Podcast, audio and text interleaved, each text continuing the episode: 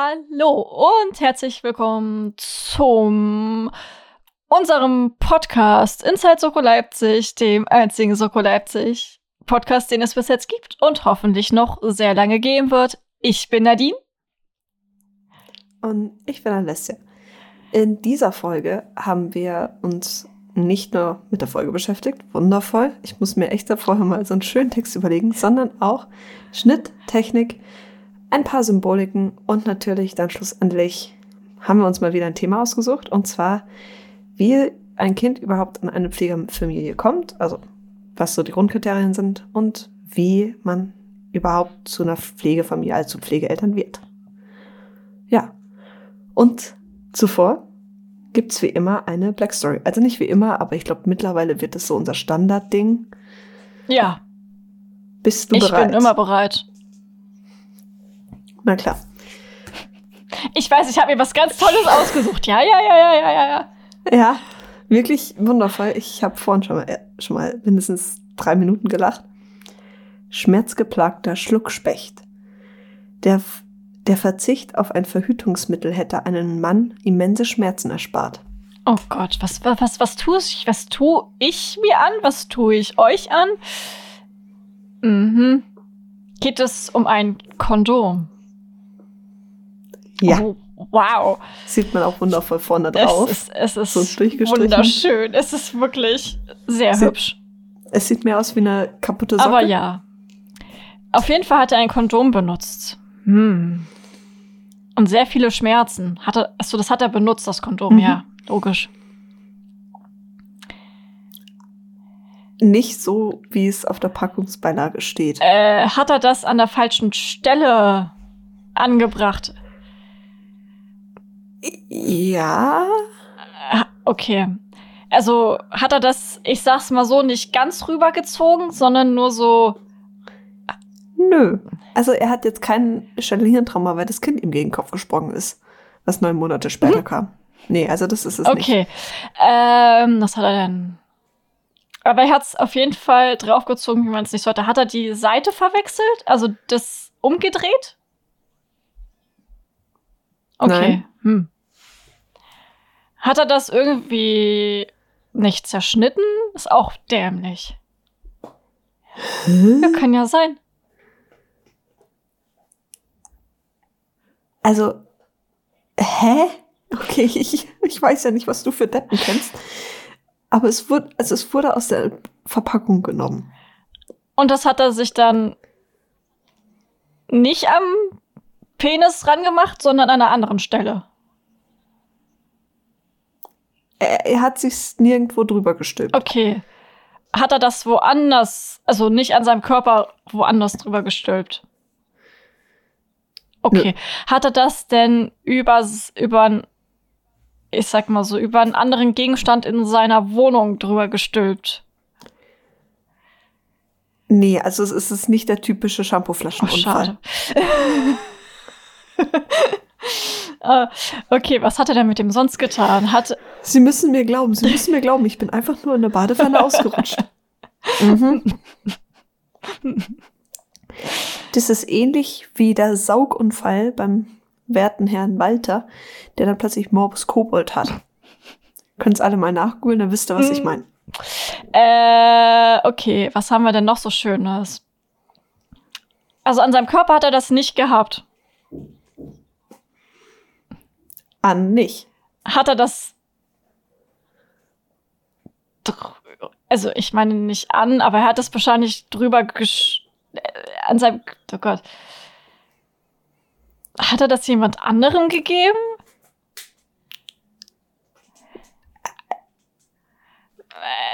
Also entweder er hat selbst gehalten oder eine andere Person hat's gehalten zuvor, aber Okay. Äh, ich hätte sonst gedacht, vielleicht hat er das seinem Tier gegeben. Das arme Tier. Ja, das hätte ja sein können. Und dann ist das Tier durchgedreht und dann flups, gegessen. Hätte ja sein können. Wäre verdient. Ja, deswegen. Äh, aber leider ist es das wohl auch nicht.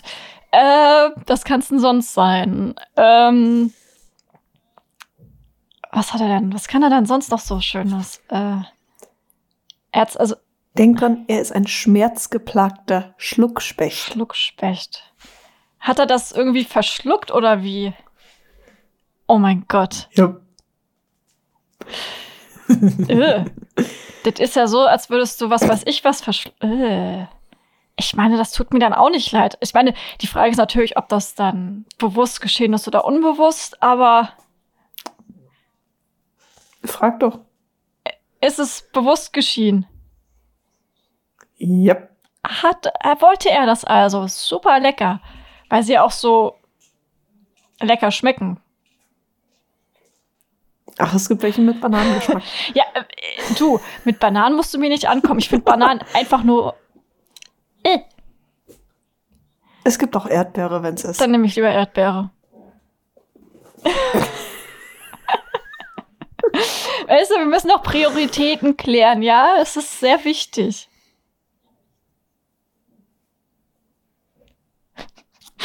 Du bist wieder so fassung. Rätst du mal weiter.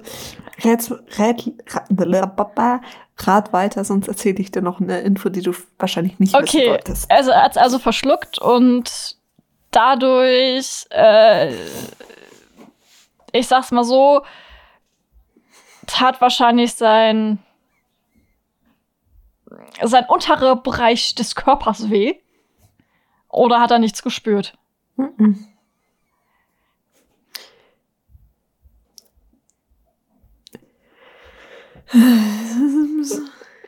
Also er hat's geschluckt, ja.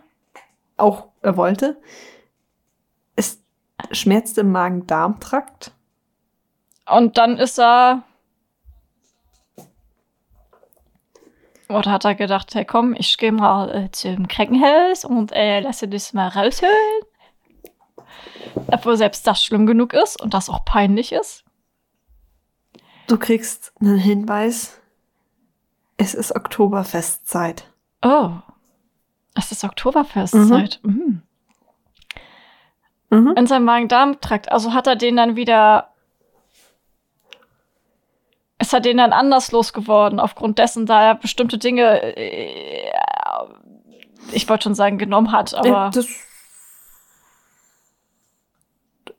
also es kam wieder raus, ja. Es kam dann. Wie steht nicht drin? Oh, schade. Ich habe gedacht von Oma, Ja, wahrscheinlich hat er einen Apfel. Wahrscheinlich hat er ein Apfelmittel bekommen. wahrscheinlich das, aber das ist halt trotzdem ziemlich eklig. Ist das eine schöne Scheißerei? Ja, schön auf dem Oktoberfest. Das war dann nicht mehr auf dem Das war dann Oktoberfest. wahrscheinlich woanders. Aber auf dem Oktoberfest hat er dann ges- wahrscheinlich gespürt, dass es dann wehtut. Und dann. Echt nicht? Nö. Äh, äh. Also er hat einfach dann so, wahrscheinlich getrunken, was man halt so immer macht. Und dann.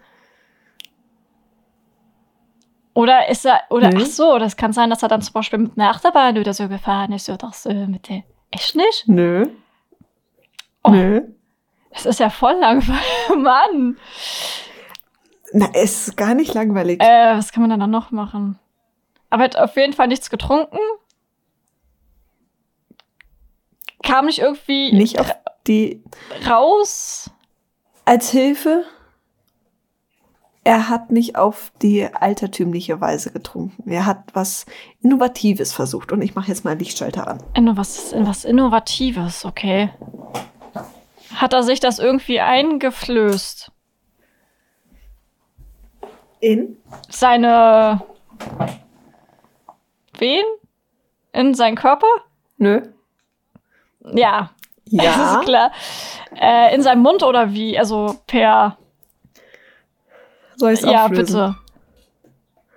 Okay.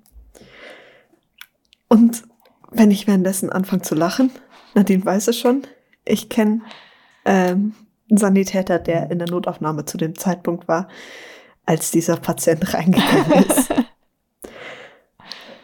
Ein 31-Jähriger kam mit starken Bauchschmerzen in die Notaufnahme eines Münchner Krankenhauses. Wie sich herausstellte, hatte er am Vorabend das Oktoberfest besucht.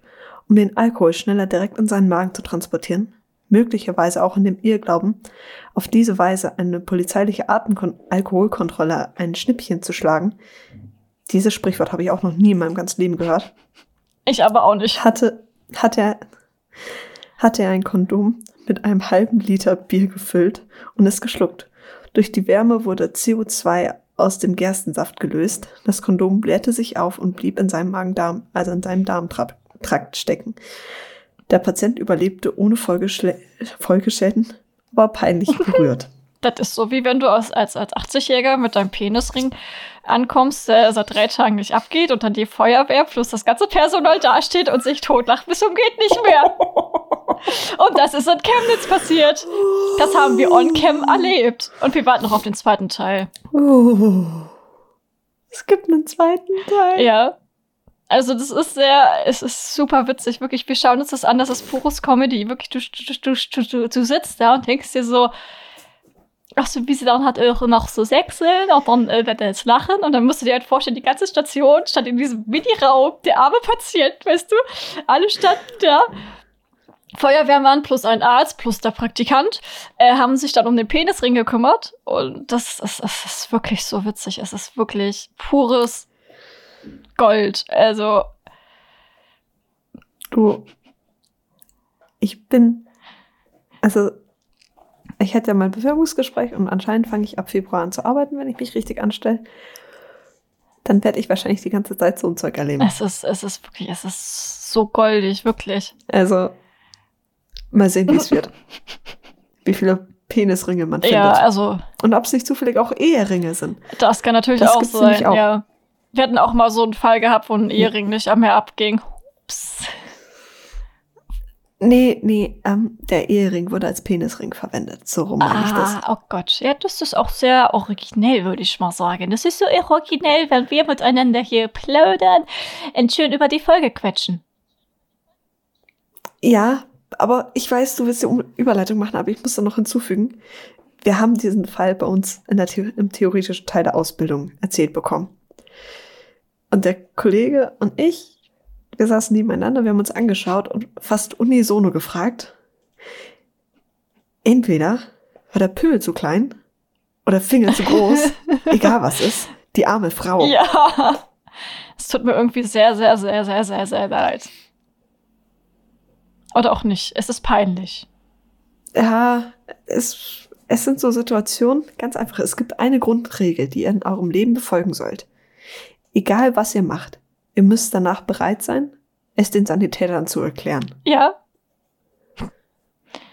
Und da, Das ist eine gute Grundregel. ja, und am besten nicht, dass es als allzu peinlich wird, weil Wer weiß, vielleicht findet man euch dann auch irgendwann mal in einem Wald. in einem Wald, das stimmt. So wie unsere Tote. Ja. Jetzt hast du mir schon was vorweggenommen. Ach, schade. Ach, Also.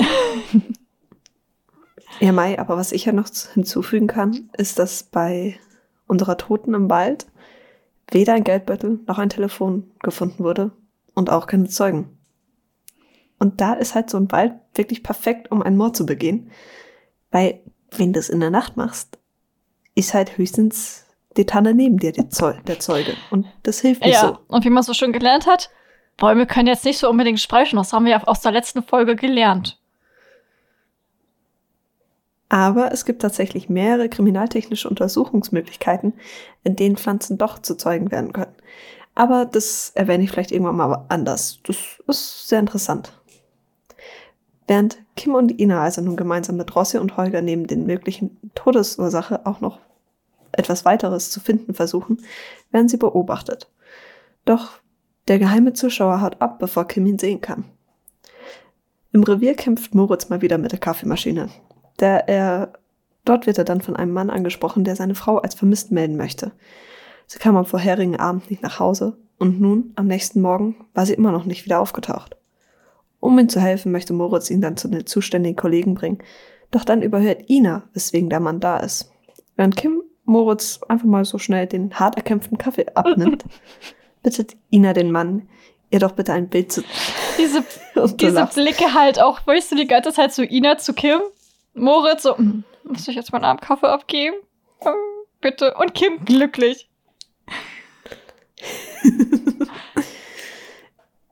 Also Ina möchte dann eben ein Bild von der Frau des Mannes sehen und erkennt da die Tote.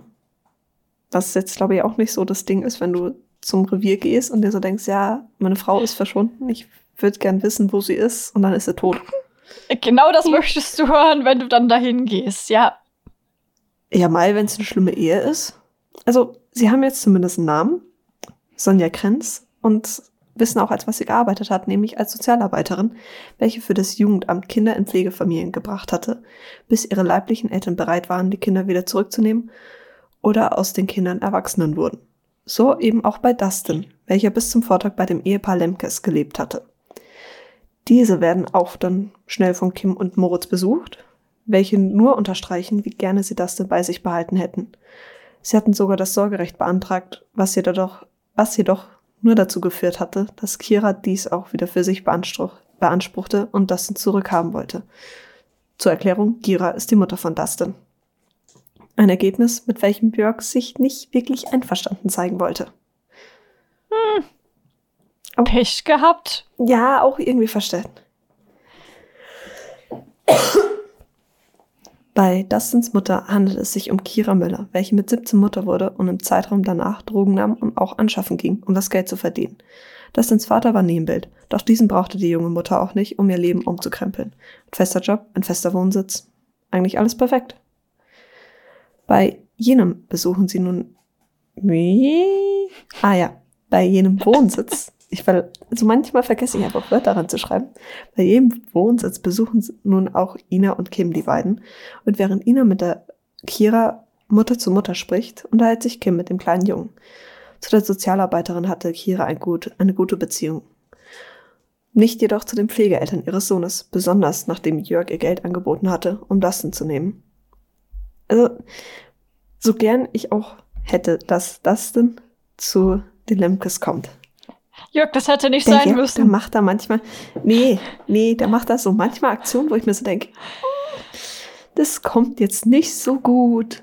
Ja, das meine ich halt. Also, das ist so, ich war auch so, Jörg, also, das hätte jetzt nicht sein müssen. Dann hättest du vielleicht einen besseren Stand. Ja. Ja, es, äh, dann auch noch Drohen und so ein Zeug, das, das kommt halt nicht so Muss gut. nicht sein. Gibt es auch andere Wege, das zu lösen. Einfach ein bisschen runterkommen. Aber ich kann verstehen, dass du gerne das denn bei dir haben wolltest. Also Jörg, nicht du. Von, okay. Ja, ich hab's nicht so mit Kindern. Nicht, Von Sonnes Chefin erfahren sie, dass diese am Abend vor ihrem Tod bei den Lemkes war. Somit fahren Kim, also fährt Kim wieder zu diesem, äh, zu dem Ehepaar, diesmal in Begleitung ihrer Chefin, wo Jörg gerade einen sehr dreckigen Wagen waschen möchte. So ähnlich sieht mein Auto jetzt, glaube ich, auch nach dem Umzug aus. Moritz liefert schnell noch die Information hinterher, dass es sogar einen Streit vorher gab und eine Streife versucht hatte, mit den Lemkes zu sprechen. Doch Jörg ist zuvor fluchtartig abgedampft, nennen wir es mal so. So, einmal Tschüssikowski geklärt, zum Auto sauber, zum Auto sauber machen und zur glaubhaften Unschuldsbehauptung, äh, ja, das ist halt alles so weg. ja, Hauptsache das Auto wird sauber gemacht. Mhm. Ja, nö, das wird jetzt nicht sauber gemacht, das geht nämlich an die Spusi. Das kann sie ja dann sauber machen. Am nächsten Morgen geistert Moritz bereits schon vor Ina durch die Gänge des Reviers, um seiner Chefin die Unterlagen zu Torbes, Torben Krenz Finanzen zu geben. Diese, der ist nämlich auffällig pleite. Somit stattet der beschnauzte Kommissar, wieder mal ein wundervoller Spitzname meiner Oma, dem frischen Witwer einen Besuch ab, während seine Chefin und die Kollegin den werten Herrn Lemke etwas gären lassen, nennen wir es mal so. Als dann Rettig auch noch raushaut, dass im, in der Wunde des Opfers Fasern von Lindenholz gefunden wurden, wir erinnern uns, also hier war es jetzt noch nicht erwähnt, in der Folge schon, die Skulpturen, welche Jörg anfertigt, sind aus Lindenholz. Und dann auch noch es eine Klinge von 8 Zentimetern waren, kommt man drauf, die Tatwaffe war vermutlich ein Schnitzmesser, noch in Aktion. Was ich hier noch nicht erwähnt habe, Jörg Lemke ist eben begeisterter Schnitzer. Nach einem schlechten Klopf-Klopf-Witz mit einem Hammer erfährt Moritz, dass es tatsächlich auch bei den Kremps, äh, Grenzstreit gab. Ich hätte mir so gewünscht, hätte Doch Moritz noch irgendwie Zahlen. darauf geklopft, weißt du? Noch irgendwie so klopf, klopf. Noch schön mit dem Hammer, weißt du? Hat gepasst. Aber bevor du mich unterbrochen hast, der Streit kam nicht wegen der roten Zahlen, sondern da die Arbeit immer vorging bei Sonja. Ist übrigens auch ein sehr häufiger Scheidungsgrund beim Rettungsdienst. So. Oder zwischen Ina und Yay. Wolf. S- Oder das auch. Ja, ich weiß immer noch nicht. Ich weiß so halb, wer Wolf ist. Das ist halt so. Das ist Paulchens Vater. muss noch nachschauen. Ja, sehr, sehr viel. Du kannst mir mal die Folgen schicken. Vielleicht. Vielleicht. Wir machen hier das Ding gemeinsam. Was Moritz auch noch herausfinden kann, während Kim Jörg Lemke darüber informiert, dass dieser mehr als tatverdächtig ist, ist, dass sich das mit einem Klassenkameraden gefetzt hat, wobei ihm ein Messer aus der Tasche gefallen ist. Dieser Vorfall ist jedoch nirgends aufgezeichnet in den Akten. Nachdem Barbara Zink aussagte, Kira habe das Messer an sich genommen, fahren Moritz und Kim dort vorbei, um nun zu erfahren, wo denn das Schnitzmesser entsorgt wurde. Also, jetzt habe ich was übersprungen. Fahren dort vorbei, nur um zu erfahren, dass das Schnitzmesser entsorgt wurde. Ja, ich sollte vielleicht lieber was trinken anstatt zu husten. Das wird ein bisschen Ein helfen. bisschen. Bei Suko, ja, vielleicht. Suko Leipzig verschwinden aber jetzt schon häufiger Messer, also zumindest auch ne- letzte Woche. Ich weiß nicht, sie stehen auf dem Vielleicht auch Messer. nächste. Wir werden sehen. Nun stehen die Kommissare also wieder vor der Frage, wo ist denn das Messer hin? Doch statt sich darauf konzentrieren zu können, bekommen sie bereits die nächste Neuigkeit. Laut Sonjas Verbindungsnachweis hatte Torben am Abend noch mit seiner Frau telefoniert, und zwar vor ihrem Tod. Dies führt dazu, dass sie Moritz auf ihn loslassen. Schließlich weiß er anscheinend am besten, wie man anderen auf den roten Slip tritt. Oh ja. Bevor es jedoch zur Offenbarung weiter Informationen kommen kann, erhält Kim einen Anruf. Dustin ist nicht, nicht von der Schule nach Hause gekommen und wird nun vermisst. Leider finden sie bei den Lemkes keine Informationen, weswegen sie wieder auf Hilfe von Rettig angewiesen sind. Dieser konnte nämlich herausfinden, dass die, die DNA-Profile von Kiras Blut- und Urinprobe, welches sie immer beim Arzt abgeben musste, nicht übereinstimmen. Somit statten sie Kira erneut einen Besuch ab und finden dabei nicht nur die aufgewühlte Mutter, sondern auch eine Wodkaflasche auf dem Tisch und Urinproben ihres Sohnes im Kühlschrank. Nun ist es Moritz, welcher mit Kira eine Verbindung aufbaut und diese ihm somit die Fälschung der Proben gesteht. Auf dem Heimweg stellt Kim dann Moritz die Frage, welche sie vermutlich schon jeder oder jede hier schon gestellt hat. Was hat, hat eigentlich irgendwer Dustin gefragt, wo er hin möchte? Am nächsten Morgen ist es Ina, die neue Information gefunden hat. Sonja hat wirklich viele Familien betreut und auch wirklich viele Pflegekinder, bei denen es eigentlich immer eine anstrengende Phase gab. Wie nächste Woche, wenn die Bahn streikt. Ich will's nicht hoffen. Also wirklich nicht. Bitte nicht. Bitte nicht. Bitte nicht. Bitte nicht. Du, bei uns sind jetzt, also sind Bauernproteste angekündigt, dass eben die ganzen Stra also Autobahnen oder vielleicht auch Straßen, so mittlere Ringe, alles eben gesperrt wird oder blockiert wird. Ich bin sehr, sehr froh, dass meine Prüfungswoche erst übernächste Woche ist. Ich, ich habe keine Lust, wirklich. Ich, ich weiß nämlich. Ja, dann ist es, ich hasse es immer so sehr, weißt du, diese ganzen Sachen planen, das ist immer, äh, dann auch nebenbei arbeiten. Hey, ich muss auch irgendwie hier hinkommen und das aufnehmen. Jetzt müsste ich nämlich alles wieder mit nach Hamburg nehmen und. äh. Mm, Da ist es ganz praktisch, wenn man sein Zeug immer bei sich hat. habe ich leider nicht immer.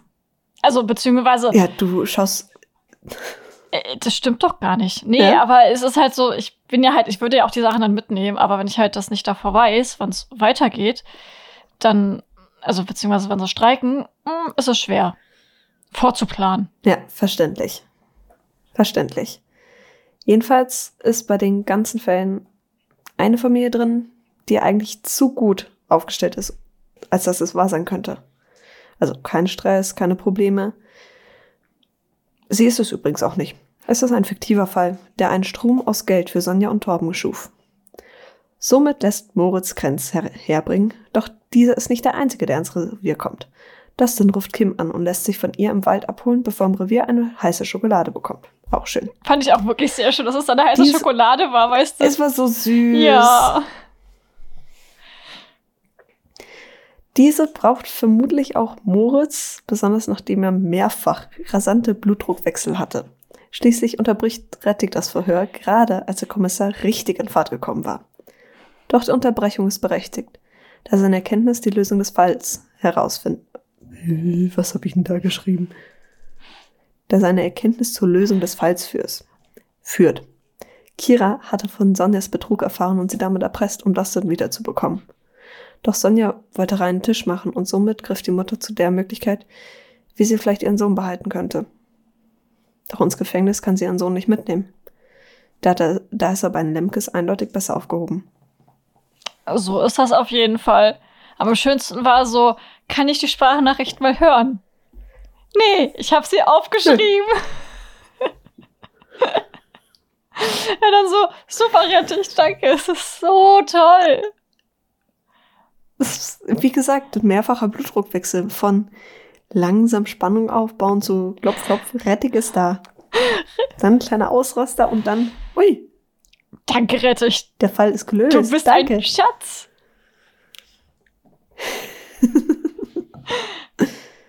ja, Rettich ist ein toller Schatz. Auf jeden Fall. Mhm. Rettich in der. Rettich der King, du. Rettich ist, ist, ist, ich weiß nicht, Rettich ist einfach toll. Auf jeden Fall. Der Wuschelkopf. Ja, ja. ja. Ich muss die ganzen Spitznamen meiner Oma an Mann bringen, die sind zu geil. Aber so nebenbei, weißt du, so daneben bei die ganzen Namen droppen. Mhm. Wie immer. Nicht wie immer. Ja, also bei ein paar muss ich ein bisschen vorsichtig sein. Ach so, du meinst, sonst würden wir wieder Hate bekommen, weil wir zu negativ sind? Also, oder weil wir so gewisse Dinge. Äh, Nicht negativ. Wie würden Sie sagen? Wir würden Dinge aussprechen, die vielleicht anderen nicht schmeckt. Es könnte halt vielleicht was ansprechen, was privat bei einem der Schauspielenden los ist und deswegen sind wir da lieber etwas vorsichtig. Aber wie war denn die Quote? Die Quote lag tatsächlich bei dieser Folge bei 4 Millionen und 7,3 ja, Millionen Zuschauer. Also ist jetzt nicht schlecht. Zuschauern. Zuschauern. Uh. Ja, ist jetzt tatsächlich nicht schlecht. Ist jetzt auch vollkommen in Ordnung dafür, dass es die erste Folge dann in diesem Jahr ist. Das haben wir auch komplett vergessen, aber es ist die allererste Folge in diesem Jahr. Stimmt. Ja. Stimmt. Ja, es ist zurzeit so viel los. Ja, es ist, da vergisst man gerne mal Sachen. Aber wer hat denn mitgespielt? Den wir nicht vergessen. Was ist? Ach komm, das kannst du jetzt nicht vergessen. Was? Wer mitgespielt hat? Ja. Ach, doch, das weiß ich. Habe ich ja hier stehen. Nehme ich an. Wollte gerade sagen. Erster Stelle steht nämlich wie immer oder beziehungsweise wie seitdem Ina Zimmermann Chefin ist, Melanie Marschke. Auf jeden Fall verdient. Uh. Dann haben wir Kim Novak, natürlich gespielt von unserer absoluten Lieblings-Amy Mosul. Wow, das war einmal ein Satz. Ich dachte, da kommt jetzt unsere absoluten Lieblingstanzkünstlerin Amy Mosul. Ich musste erst mal meinen Satz. Nein, du verhaspelst dich. ja, aber ich habe es trotzdem noch gerettet. Und dann haben wir natürlich Moritz Brenner, gespielt von Johannes Henrik Langer. Genau. Dann haben wir natürlich wieder unsere werte Professor Rossi am Start, gespielt von Anna Stieblich. Und unseren allerlieblings Lorenz Rettich. Forensiker. Ja, Laborant. Ja. Ich, ja. Äh, gespielt von. Technisches, technisches Genie. Oder Stollenbacker. Das geht auch. gespielt von Daniel Steiner. Wow. So, dann kommen wir mal zu unserem wunderschönen Nebencast und beginnen wir erstmal mit dem werten Jörg Lemke, gespielt von Jonas Laux. Dann haben wir Frank Lemke von Hadi Kanyampur, Kira Müller von Daria Mahotkin. Diese Namen sind wieder absolut spitze. Danke. Dann haben wir Torben Krenz, gespielt von Matthias Kelle. Ich habe da Dustin Müller vergessen, natürlich. Von Ari Kurecki. Kurecki? Sonja Krenz von Angeline Annette Heilfort und Barbara Zink von Katrin Kühnel. Weißt du, wenn du diese Namen, die manchmal uh. vor, äh, durchliest, bist du so, wer sind diese Charaktere überhaupt? Das ist, das ist manchmal so, weil ja einige nicht richtig mit Namen angesprochen werden. Das ist so, hey komm, das ist zum Beispiel ja nur die Chefin zum Beispiel, beziehungsweise nur die, ja. Kleine Spoiler für nächste Folge. Ich schreibe ja schon die Zusammenfassung. Und ich habe da eine Person, da steht einfach nur drin, Ehefrau. Weil ums Verrecken, ich krieg den Namen nicht.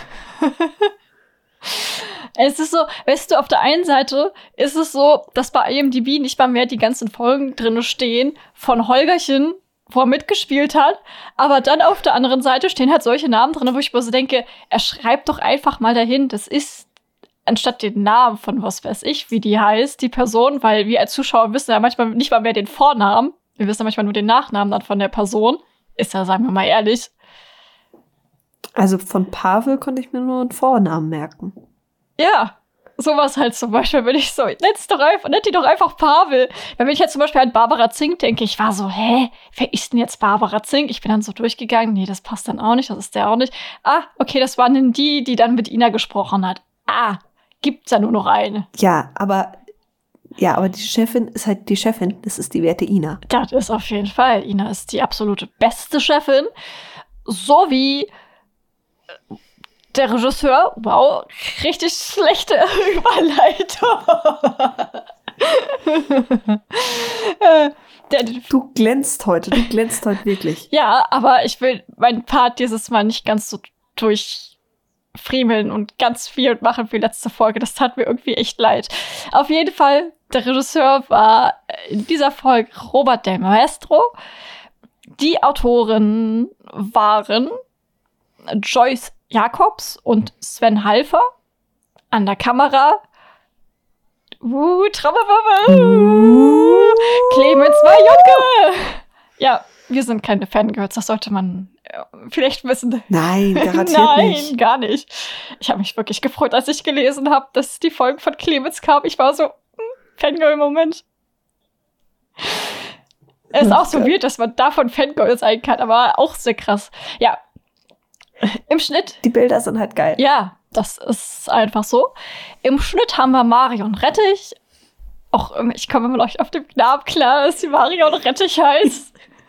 weißt du, bestimmt war das so, hm, wir brauchen jetzt einen Namen für diesen Laboranten.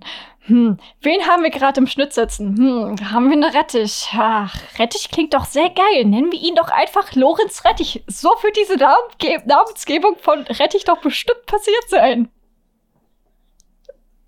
Ich schreibe ja selbst gerade an was. Wie glaubst du, bin ich da zu den meisten Namen gekommen? Hm, die ist in meinem Umfeld, also. Hm. Ui. Ui, krass, äh, oder? Nicht nur so, das ist auch mal ganz witzig, wenn du einfach so zwei Nachnamen hast und wenn das, keine Ahnung, äh, Steinbach und Berger ist, dann machst du einfach Steinberger draus. Ja, das ist dann eher am Ende komplett anderer Name. So wie halt die Musik, die auch wieder sehr anders war, nämlich von einem anderen Filmkomponisten, nämlich von Andreas Hoge. Wow, meine Überleitung letzten heute echt krass. Also, es ist stark. Ich sollte vielleicht einfach mal zur Technik gehen. Das würde vielleicht einiges erleichtern. Ja, und währenddessen schaue ich mal kurz, was hier bei mir nicht ganz stimmt. Red du einfach weiter. Mach ich. Auf jeden Fall fangen wir erstmal an mit dem allerersten Bild. Dieses Bild ist unscharf und wird dann schärfer, als wir auf Dustin landen, also mit der Kamera auf Dustin landen. Und wir werden in eine Situation hineingeworfen und sehen diese dargestellte Situation, ich sag's mal so, durch seine Augen, dadurch, dass wir die ersten Bilder eben sehr nah auch an Dustin dran sind und sehen eben seine Väter mit eben Sonja im Garten, aber auch erstmal nur unscharf. Die Anfangssequenz, sie wird eben durch Dustins Augen dominiert. Also wir sind auch sehr nah mit der Kamera dran und sehen aber auch selber zu, wie er zu kämpfen hat. Und wir bewegen uns mit der Kamera mit ihm mit, was halt auch noch daran zeigt, wie nah wir halt auch eben an Dustin dran sind. Und ich sag's mal so, diese Bewegungen sind halt auch, ich finde die so schön, auch so flüssig, weil man muss dazu sagen, ich nenne es immer so schön, das sind so flüssig motivierte Bewegungen, weil wenn das denn, ich sag's mal so, sein seinen Rucksack packt oder dann halt zu dem Bild geht und dann wieder woanders hingeht. Wir folgen ihm mit der Kamera und diese Bewegungen sind halt echt so flüssig. Und was ich auch sehr schön finde, ist, dass einfach dadurch, dass wir halt viel mit der Kamera folgen und auch viele lange Kamerabilder haben, beziehungsweise Bilder haben, die sehr, sehr lange stehen durch die Bewegung und dadurch halt auch eben sich die Einstellung auch ändern, beziehungsweise die Perspektiven, auf die wir halt dann auf die Situation blicken, wie einfach nicht, ich sag's mal so, dadurch sehr, sehr viele verschiedene Kameraeinstellungen brauchen, weil es dadurch, ich finde, dadurch wirkt das alles auch ruhiger und alles sehr, sehr, sehr viel flüssiger.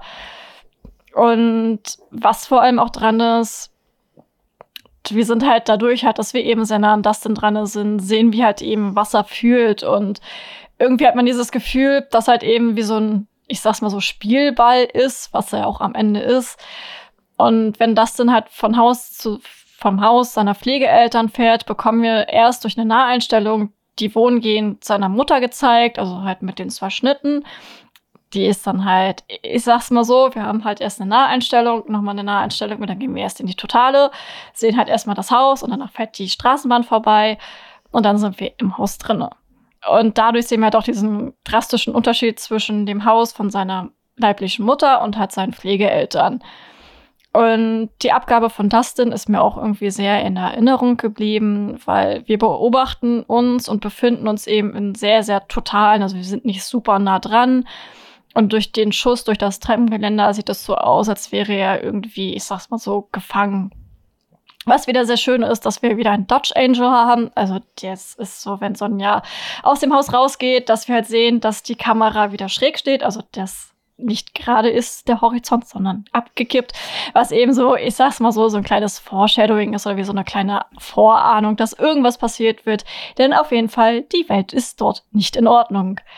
Was sehr schön ist, irgendwie, wenn ich mir diese Folgen so angucke, merke ich irgendwie, dass man vor allem durch Clemens Bilder irgendwie sehr, sehr viel erzählen kann oder auch erklären kann. Das ist so, weißt du, man schaut sich das an und denkt sich so, ja, irgendwie ergibt das Sinn, wie es geschossen wurde. Es ist so, hört sich so blöd an, hört sich auch nach Fangirl an, aber es ist einfach so.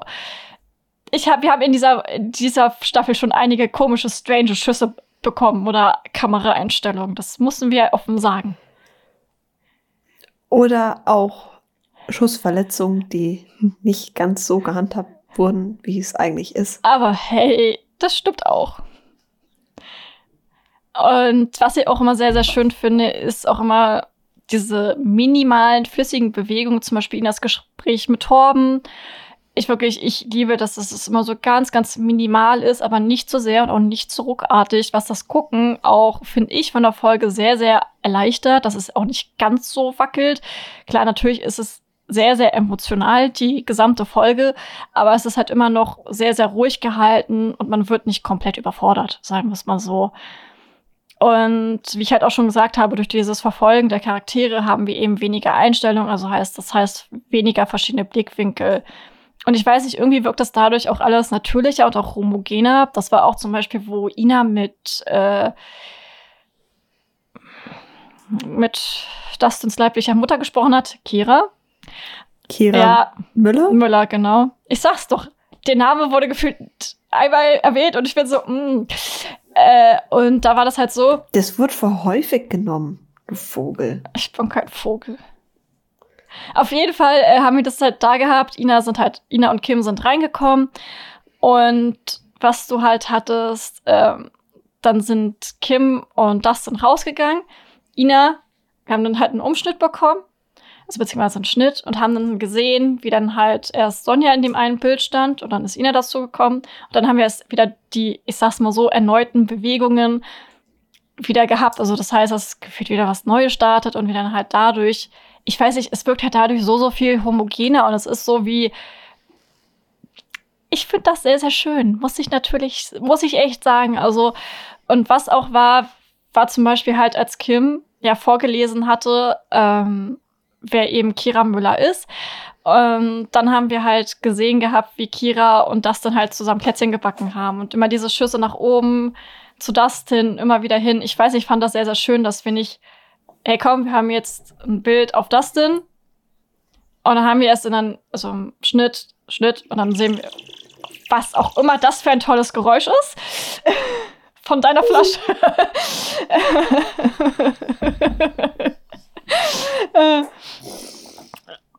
Nicht sterben. Ich will nicht wieder husten. Das weiß ich. Und äh, dann haben wir halt immer diese Bewegung von oben nach unten, von oben nach unten. Das ist echt, echt sehr schön. Kommen wir dann mal zum Licht. Ich will nicht zu selber die Kamera fangirlen, weil die wissen, die Bilder sind sehr schön. Das Licht in dem Sinne war sehr dominiert von diesen warmen Leuchtstoffröhren, aber es war auch sehr, sehr viel, ich sag mal so, keine Benutzung weiteres Licht. Außer halt eben die vor allem halt am Anfang haben wir im Wald wenig Licht gehabt, außer halt eben die Leuchtstoffröhren oder durch das es, wie, mal, wie ich erfahren habe, geregnet hat an diesem Tag, wirkt es dadurch alles noch sehr, sehr, sehr viel düsterer, als wenn jetzt natürlich die Sonne scheinen würde. Und was natürlich in der Folge war, war auch so eine Mischung aus Verwendung von kalt-weißem Licht, aber wir und also das kaltweiße Licht kam aber durch die Nachbearbeitung und dieses warme Licht, das hat eben durch diese Leuchtstoffröhren kam, durch hat eben, dass die Farbe orange genommen wurde, was für ein Wunder, eine sehr warme Farbe, ist das halt so ein Mischmasch, Mischmasch daraus. Und kommen wir mal zur Nachbearbeitung. Ich muss dazu sagen, ich habe mich heute hingesetzt, habe die Folge geguckt und habe nebenbei herumprobiert und heraus, also nicht herausgefunden, eigentlich wusste ich das, wie das funktioniert, um halt genau denselben Look bekommen zu bekommen mit den Bildern, die wir auch da haben.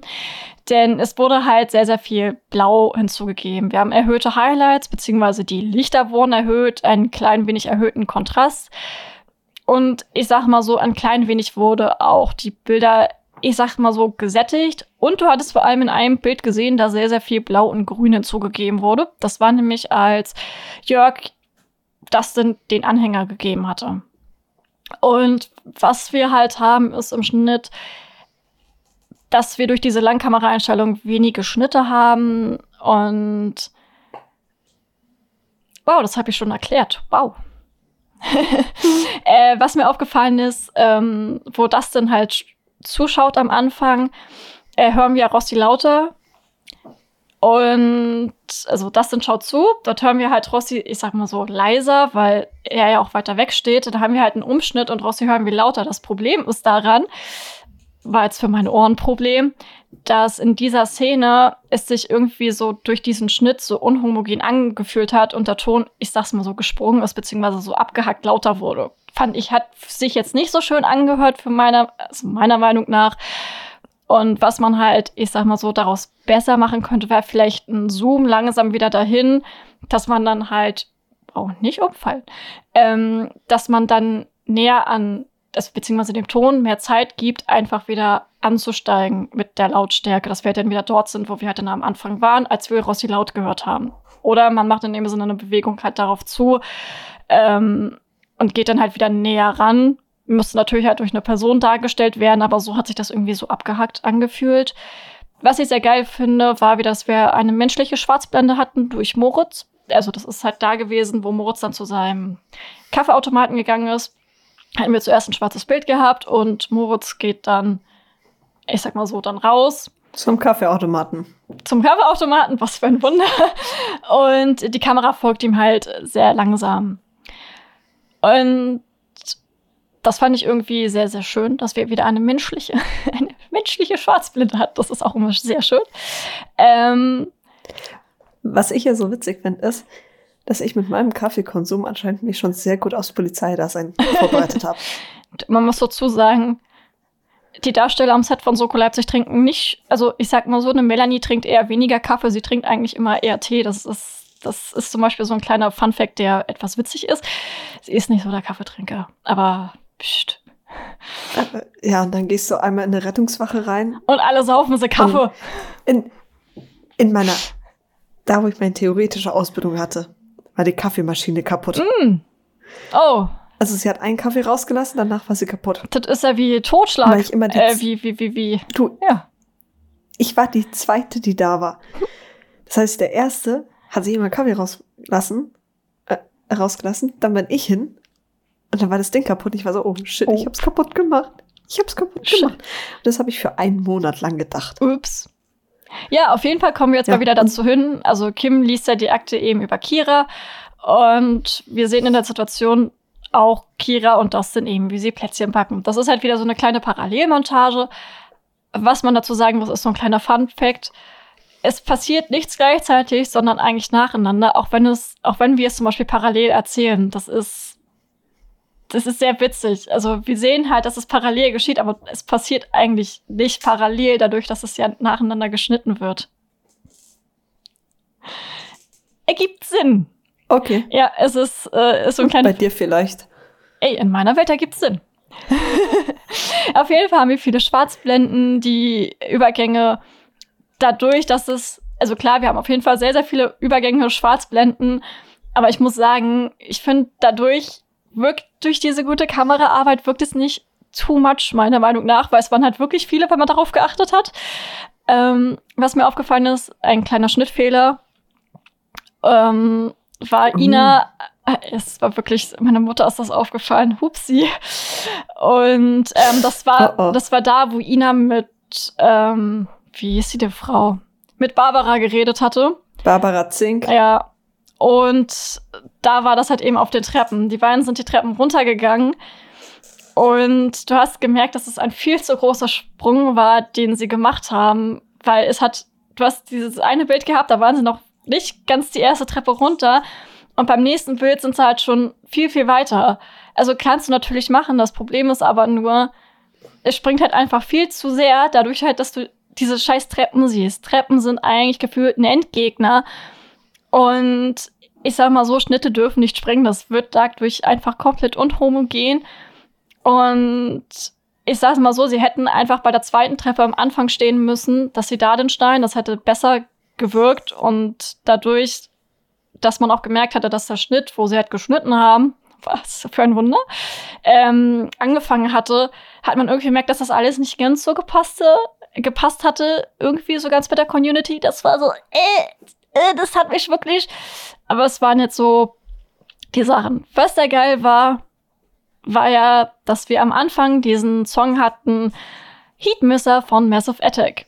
Und da ist ja dieses laute Ein- und Ausatmen, was ja nicht nur in diesem, ich sag mal so, nicht zu der Situation in dem Lied selber passt, sondern halt eben auch zu Dustin, der halt eben einfach irgendwie versucht, dadurch halt, dass er eben diese Musik hört, runterzukommen und auch eben die aufsteigende Angst abzubauen. Und die erste Sequenz wird fast komplett alleine von diesem Lied getragen. Und erst dann, als dann das dann abgegeben wird, wird die Musik bedrohlich, unheimlich und man fühlt sich generell irgendwie sehr, sehr unwohl. Natürlich ist es so, der Schnitt reagiert auf den Ton, also so sagen wir es, weil wir die Folgen analysieren, wobei es in der Praxis auch eher so ist, dass eher der Ton beziehungsweise die Musik auf den Schnitt reagiert, weil der Schnitt beziehungsweise die Musik kommt immer erst danach und nicht davor. Du, das ist ähnlich wie, dass wir Sachen beigebracht bekommen, die wir nur machen dürfen, wenn ein Notarzt da ist oder ein Notfallsanitäter, die die aber dann auch machen könnten, wo wir dann auch so dastehen. Äh, mm. sind wir dann nur Deko und Fahrer? Äh. Ja, und auch generell war ja die Musik irgendwie so gleichzeitig traurig, gleichzeitig bedrohlich. Ich weiß nicht, ich hätte irgendwie von allem was gehabt. Und wir haben in diesem, in der schönen Folge noch zwei Songs. Einmal, wie ich schon erzählt habe, Heat Miss Missa von Massive Attic, die tatsächlich, ich weiß nicht, ob ihr irgendwie die Horrorspiele kennt, auch ein paar Songs geschrieben haben zu den Silent Hill Spielen, weil das Lied hat mich tatsächlich doch ziemlich sehr daran erinnert, wenn man das einfach mal roh hört und nicht nebenbei dann Soko Leipzig laufen hat. Und wir haben Get You the Moon, Feed Snow von China. Und ich sag mal so, Get You the Moon von China ist eher ein romantisches und herzliches Lied über die Kraft der Liebe, was ich sehr interessant fand.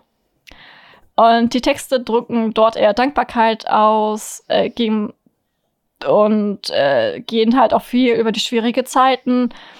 Und es ist eben auch eine emotionale Stütze des Sängers. Und das fand ich sehr, sehr interessant. Das war so, ich so, okay, ich habe eigentlich was anderes erwartet bei dem Song, als dass es um das geht. Aber es war interessant, das zu wissen. Ja, ich bin durch mit meinem Teil. Juhu! Ui, sie hört auf zu labern. Nee, das tust du nicht. Nee. Weil wir haben danach noch, wir haben danach noch ein bisschen. Ähm, Symbolik ist mir diesmal eins aufgefallen, weil ich glaube, jeder hat schon mal gehört, dass man im gläsernen Käfig sitzt. Und direkt am Anfang, als Dustin dann bei seiner Mutter auf, abgegeben wurde, sieht man diesen einen, diese eine Frequenz, in der Sonja hochschaut und Dustin hinterm Fenster steht und einfach nur die Hand aufs Glas legt. Hab ich gescreenshottet. Also, oh, geil. Das kommt in Real. Ich denke einfach, da merkt man schon, er will nicht hin. Ja. Ist ein gläserner Käfig, weil ja, eigentlich sollten sich Kinder darüber freuen, wieder zurück zu ihren Eltern zu dürfen. Doch, wie ihr später noch erfahren werdet, er hat sich so überhaupt halt nicht nicht gefreut. immer eine positive Erfahrung, Ja, bei der Familie zu sein. deswegen, also man hat ihn ja schon seit Anfang an eigentlich angemerkt, dass er da überhaupt nicht hin möchte, dass er lieber halt bei Jörg bleiben will, auch wenn Jörg gerne mal zu weit geht, aber aber es ging halt um Ja. Dustin. Dustin ist ihm halt unfassbar wichtig und das hat man ihn gemerkt, auch wenn er halt einfach nicht, ich sag mal so, nicht immer das Richtige getan hat, aber aber das machen wir auch nicht immer. Wir machen, wir sind ja auch nicht fehlerfrei. Oh Gott, jetzt habe ich gerade den Song von Helene Fischer im Kopf. Nein, bitte nicht. Bitte schlag mir das. Fehlerfrei. Atemlos? Nee, fehlerfrei. Du, ich höre eine ganz andere Musikrichtung. Ich habe keine Ahnung von Schlager. Du, ich eigentlich auch nicht. Ich finde ja, ich, ich bin halt kein Helene Fischer-Fan. habe ich es trotzdem im Kopf, weil man halt so viel mit davon bombardiert wird. Jetzt, Du, ich muss gerade nur wieder grinsen, weil ähm, ich bin gerade wieder sehr im Sunny-Ding drin, weil eben die Prüfung ansteht. Und als wir unsere erste Prüfung hatten, war es tatsächlich so beim Reanimieren, bei den Übungen hat sich jeder so ein Lied ausgesucht, zu dem er reanimiert. Und dann hast du halt sowas wie Staying Alive, Atemlos, Baby Shark und sowas. Und dann, wir hatten einen Metalhead bei uns in der Gruppe drin. Der geht hin, fängt an zu drücken und plötzlich grüllt er einfach nur Highway to Hell. oh mein Gott. Muss bestimmt sehr geil gewesen sein. Es war so geil. es war so geil. Weißt du, so, hast erst atemlos durch die Nacht. Oh mein Gott, dieser Song. Durfte ich auch wieder schön zu Silvester hören. Und dann hatten wir, und dann kommt daneben so Highway to Hell, ist bestimmt sehr geil. Auch ge- überhaupt kein Kontrast Mhm. oder so. Nee. -mm. Es, es war einfach nur toll. Aber ich muss ja zugeben, bei Jörg, wirklich, ich, ich mochte ihn wirklich gern. Und dann kam aber so ein paar Aktionen, wo ich mir so dachte, mm, das ist wieder ein Minuspunkt. Ja, vor allem, das ist so, ich, ich weiß, ich, ich kann ihn, ich weiß, man kann ihn ja verstehen, warum er das getan hat, aber trotzdem denke ich mir so, Junge, bitte ein bisschen zurücknehmen, das wird dir vielleicht ein bisschen Leid ersparen. Es kommt halt auch nicht gut, wenn in der Akte vermerkt ist, dass der Pflegevater bei der leiblichen Mutter auftaucht und die erstmal bedroht. Ja, und auch noch Geld. Also, Oder Geld anbietet ja, ich Kind. wollte schon Geld fordert, sagt aber nein, das ist ja nicht. ja, generell. Ich muss sagen, ich mochte die beiden aber doch sehr, sehr gerne. Also Frank und Jörg, ich weiß nicht, die hatten echt irgendwas. Ja, Die, die waren so lieb. Die haben sich halt wirklich um das gesorgt und die wollten den bei sich in der Familie haben. ja, das war so, das war wirklich, Und- wirklich toll.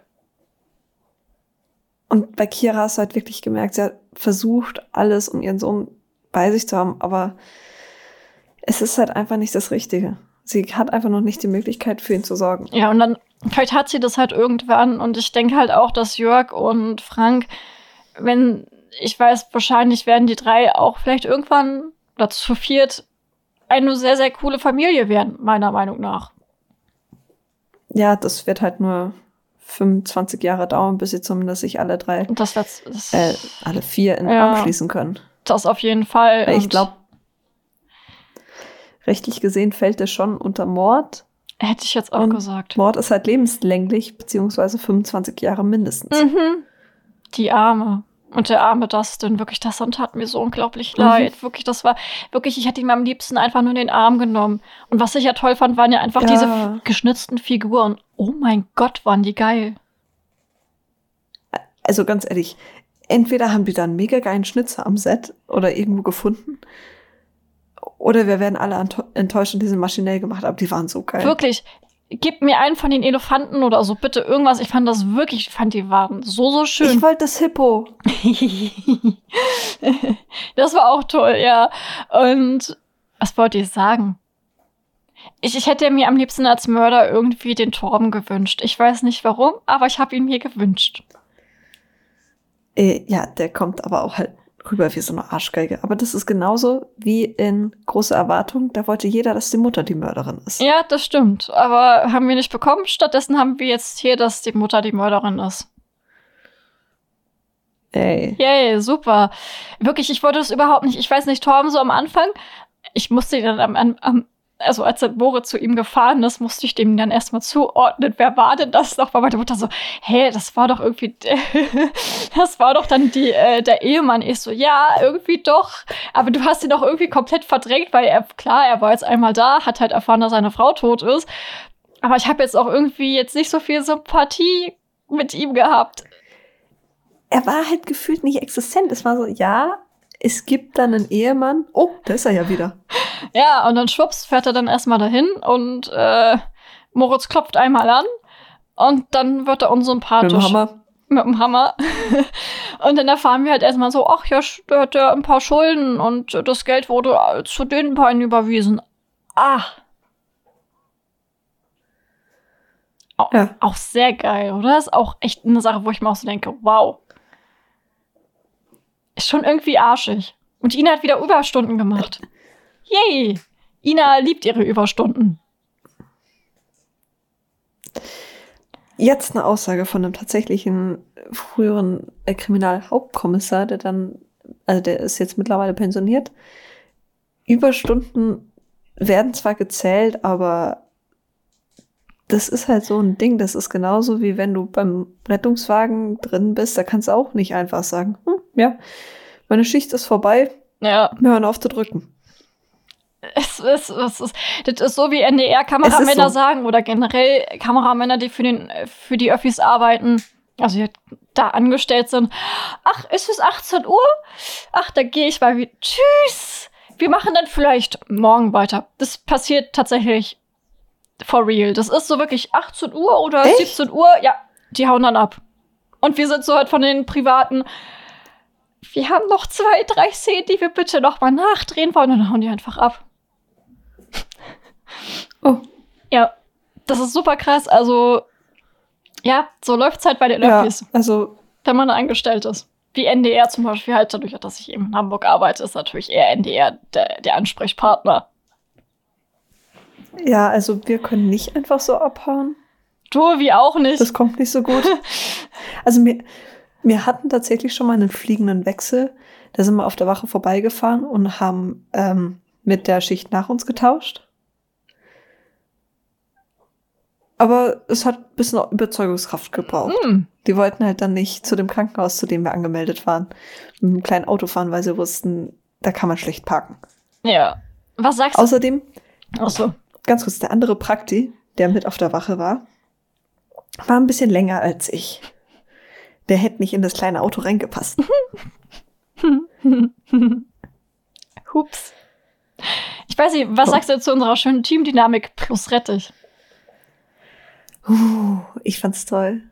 Also da hat es halt eine gute Kombi zwischen Ina und Kim, da ist eine gute Kombi, also eine brillante Kombi zwischen Kim und Moritz. Da hat es ein bisschen wenig Ina und Moritz. Das war dann, wenn dann Ina ist schon irgendwo und kriegt dann von Moritz noch was nachgereicht aber halt nicht so im Sinne von, sie hat den beauftragt, sondern er macht gerade einfach noch was, weil er nicht blöd da sitzen will. Das auch. Und ich weiß nicht, irgendwie, ich weiß, ich fand das so toll mit Rettich, auch wo er dann einfach hinter den Beinen stand. Ich, ich fühle es ja so sehr, wirklich, ich bin so ein ja. scheiß schreckhafter Mensch. Und es ist so, bei mir sitzt halt mein Chef hinter mir. Wenn er hinter mir steht und irgendwas macht, ich erschrecke mich jedes Mal. Und das Ding ist, wir haben mittlerweile, äh, ich sag's mal so, Kopfhörer, wo wir halt so gar nichts mehr von der Außenwelt mitbekommen. Und dann sitzt, und dann, dann wollen die halt irgendwas von dir, die hampeln hinter mir rum oder vor mir und ich bin so, ha, schön, ich schaue jetzt ganz interessant die Dinge zu. Ich finde, das ist so witzig. Und dann erschrecke ich mich jedes Mal und dann sind so, ja, was soll ich denn sonst noch machen? Ich so, ja, bei mir kann man nichts machen. Ich bin halt einfach schreckhaft und daran hat mich einfach die Situation sehr erinnert mit Rettich. Ja, aber ich meine, Rettichs Timing ist ja eh generell perfekt. Mal ehrlich. Ja, Rettich ist halt einfach. Also er kommt, er kommt immer mit den wichtigsten Informationen, aber zum unpassendsten Zeitpunkt. Wie hat Rettich so schön also, gesagt in seiner allerersten Folge? Rettich, Rettung in letzter Lebenslage, beziehungsweise Okay. Damit wurde, hat er sich selber vorgestellt, weil er musste ja Rettich buchstabieren, weil es gibt immer noch so ein paar kleine Leute, die Rettich mit CH schreiben anstatt mit G. Das sollte eigentlich schon mal Anfang verhindern hm. in seiner allerersten Folge, aber anscheinend, nee, man will ja nicht zuhören. Okay. Ja, das waren auch so Sachen was wollte ich sagen? Ich fand generell sehr schön, dass das alles doch sehr, sehr menschlich war und auch wie einfühlsam einfach Kim ist und wie schön er einfach, wie schön sie einfach mit Dustin war. Das war ja so toll. Die, also es ist halt wieder direkt ins Auge gesprungen, ja. dass wenn du eine Autoritätsfigur hast, dass man dann eher Ina vorschickt. Weil die kriegt die klein.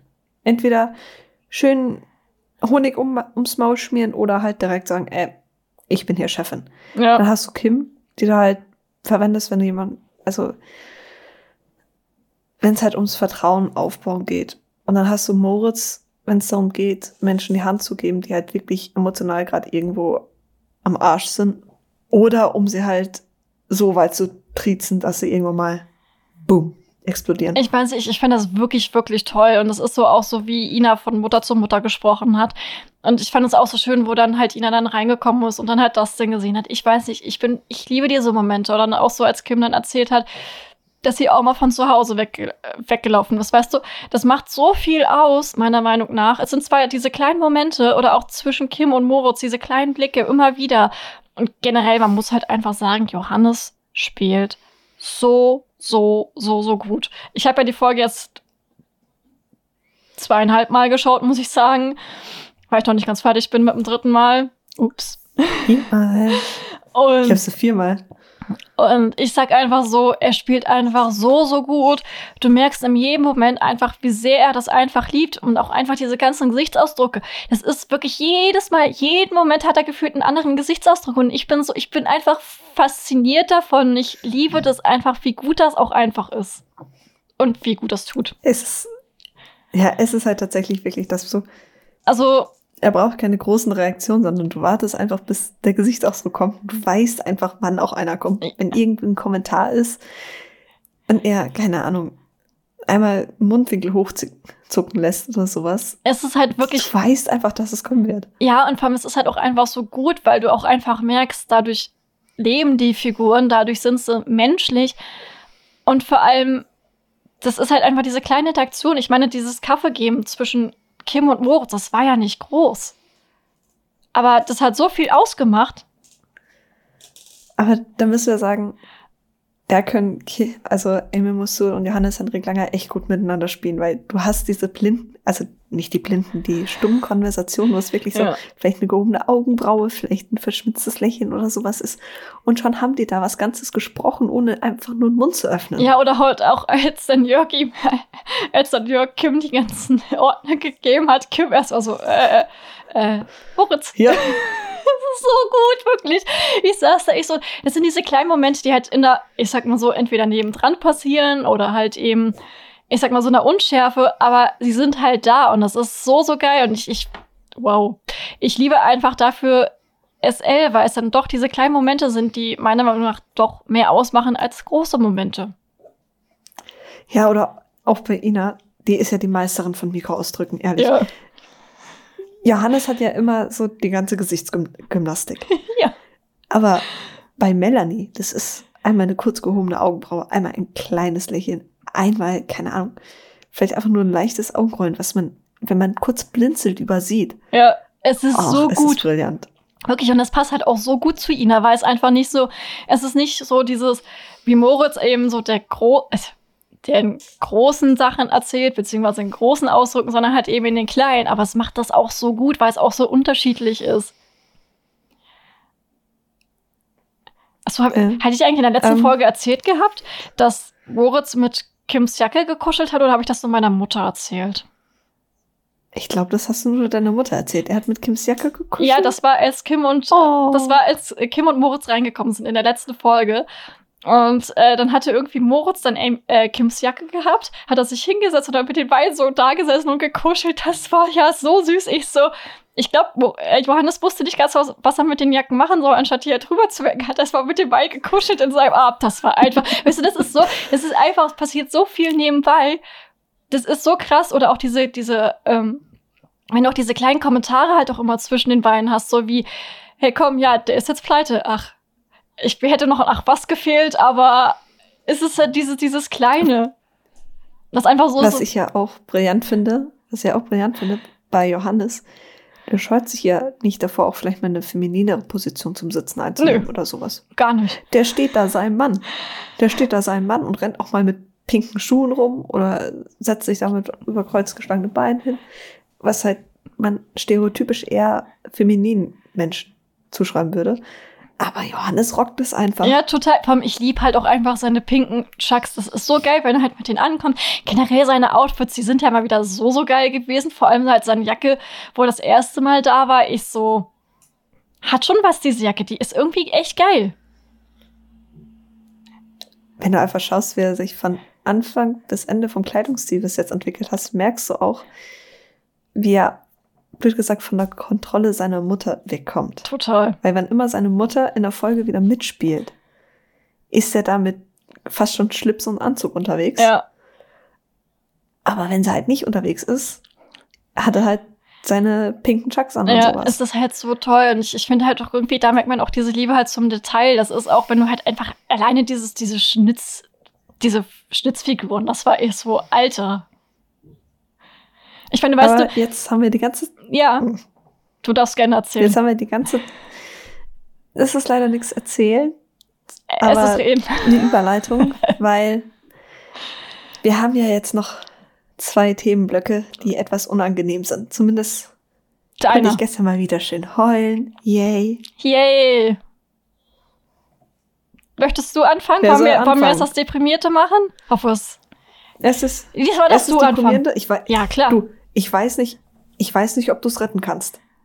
Auch, weiß ich Also auch da nicht. brauchst du ganz gute Witze. Ah, du, mit meinen guten Witzen, da kann ich doch alles retten. Ha! Hast du schon mal einen Witz erzählt? Nee. Ich, hab, ich bringe nur zynische Jetzt Kommentare nach meinen Kollegen. Dann auch so deine zynischen Kommentare, Jetzt- die sind auch echt super. Ich so, ja, das macht aber auch der Beruf, wenn du dir ständig dir die ganze Zeit irgendwelche Dinge anguckst. Ja, dann so, das habe ich aber von dir überhaupt nicht erwartet. Ich so, ja, danke. Irgendwer muss es ja bringen. Irgendwer muss auch schlechte Witze bringen. Ja. Und dann gibt's halt einen Rettungsdienst, Wo es dann nochmal eine Schippe schlimmer einer- ist. ja, wo ich bei einer mitgefahren bin und so meinte, oh, du hast Fuß im Haar. Hatte sie tatsächlich. Mm. Danach hat sie ihre Haare gewaschen, ich meine Hände. Schön. Aber los, hopp, hopp. Wir wollen ja weiterkommen. Also, ja, ja, ja, ja, ja. Also, ähm, mein wundervolles Thema ist, wann kommen Kinder überhaupt in Pflegefamilien? Und an sich kann man da sagen, dass Kinder in Pflegefamilien kommen, wenn ihre Eltern sich nicht mehr um ihre Kinder kümmern können. Und als Ursache dafür können es ungünstige äußere Umstände sein, egal ob psychisch, gesundheitlich, finanziell oder eben nach Schicksalsschlägen oder innere Umstände, die dann eher langfristig sind. Meist benötigen die Eltern Selbsthilfe, weswegen man ihnen zuschreibt, sich nicht mehr um ihr eigenes Kind kümmern zu können. Schließlich hat jedes Kind das Recht darauf, in einer liebevollen, um, liebevollen Umgebung aufzuwachsen, wie es sich gehört, geschätzt, äh, wo es ihm gehört, geschätzt und geliebt wird. Dies können die Eltern leider nicht erfüllen, da sie selbst zu der Zeit Hilfe brauchen und sich um sich selbst kümmern müssen, womit sie häufig überfordert sind. Das Ziel dabei ist nicht, die Kindern, äh, den Kindern ihre Eltern wegzunehmen und diese somit zu bestrafen, sondern beiden, beiden Parteien zu helfen. Den Eltern, wie eben auch Kira, wird Hilfe angeboten, um sich, äh, um später wieder für die Kinder zu sorgen und ihnen eine Umge- Umgebung zu schaffen, in denen sie groß werden können, ohne einen Schaden davon zu tragen. Egal ob psychisch oder physisch. Doch was muss eigentlich vorfallen, damit das Jugendamt sagt, wir müssen das Kind hier rausnehmen, um es wie auch die Eltern zu schützen? Als erstes steht natürlich der Schutz des Kindes. Schließlich trägt dieses meist den meisten Schaden und nie wirklich die Schuld. Meist reichen zuvor bereits die familienstützenden Maßnahmen, bei welchen über einen längeren Zeitraum die Eltern unterstützt werden. Dies hilft häufig, wenn die Auslöser für die Familienkrise außerhalb der Familie liegen. Problem wird's, wenn die Auslöser innerhalb der Familie sind, beziehungsweise beiden Eltern. Diese weigern sich dann meist, die Hilfe anzunehmen und somit müssen die Kinder zunächst bei einer Familie verble äh, bei der Familie verbleiben. Der nächste Schritt ist dann, die Eltern davon zu überzeugen, dass es für das Kind besser ist, bei einer anderen Familie zu leben. Natürlich stimmt da nicht jedes Elternteil zu und dann trifft das Familiengericht ein. Wenn eine Richterin oder ein Richter des Familienrechts die Unterbringung des Kindes bei einer Pflegefamilie veranlasst. Das alles gibt es natürlich in schneller Form, ähnlich wie es im Rettungsdiensteprinzip Load and Go gibt.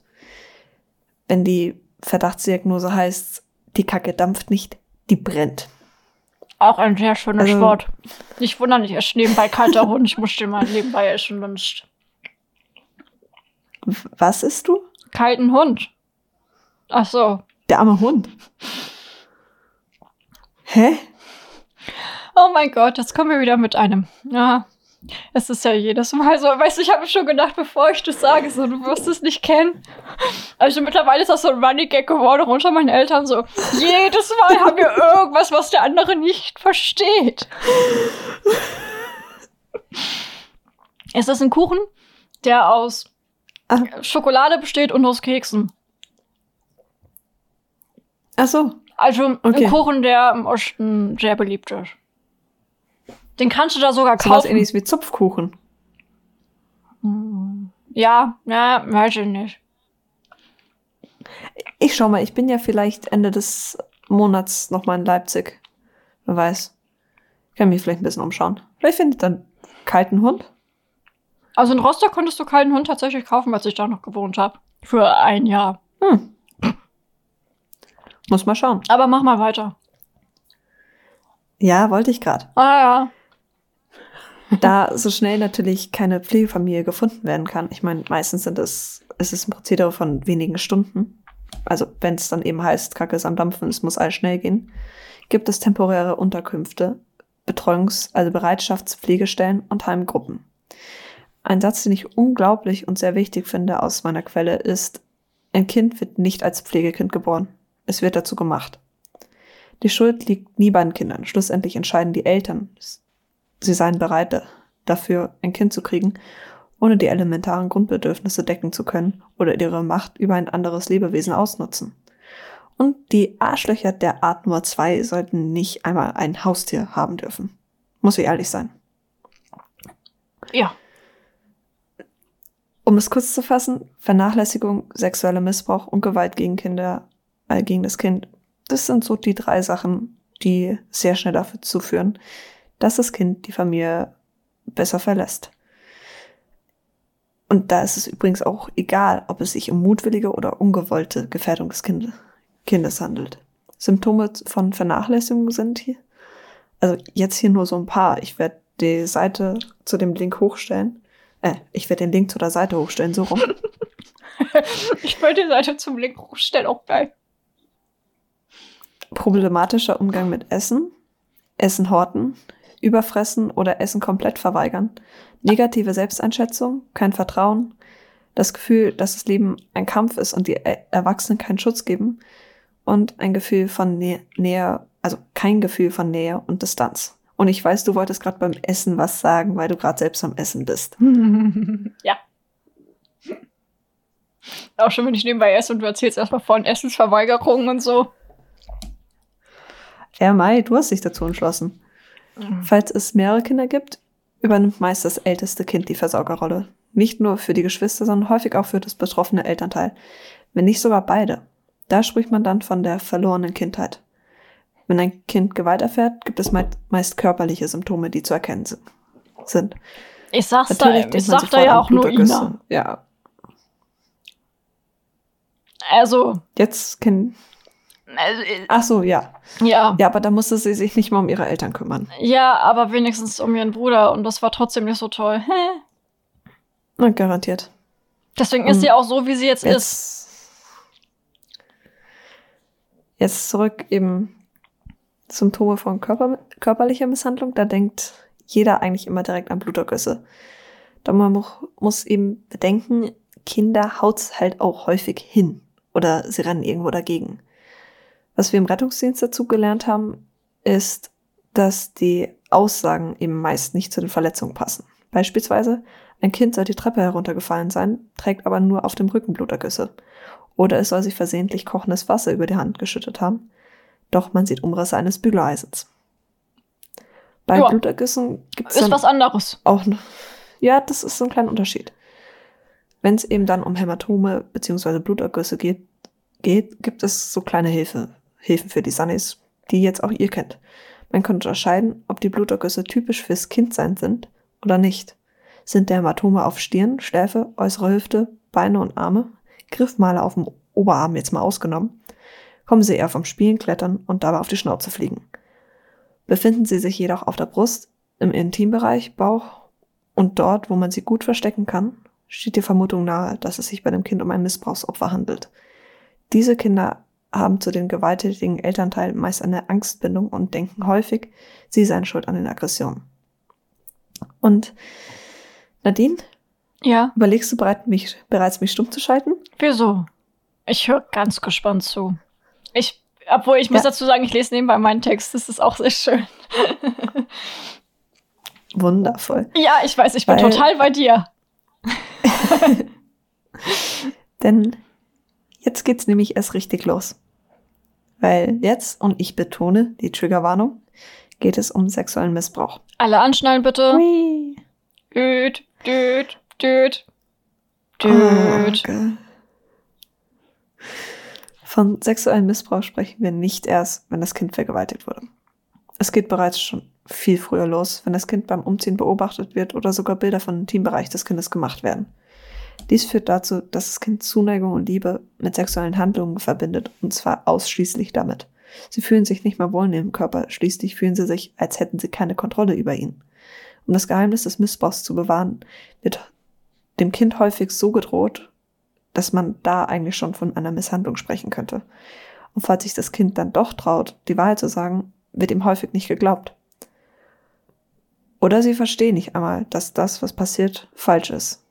Generell sind die Kinder, welche in Pflegefamilien kommen, meist zutiefst traumatisiert und mehr als nur ein paar Mal existieren die Kinder in der Familie nur, anstatt tatsächlich zu leben.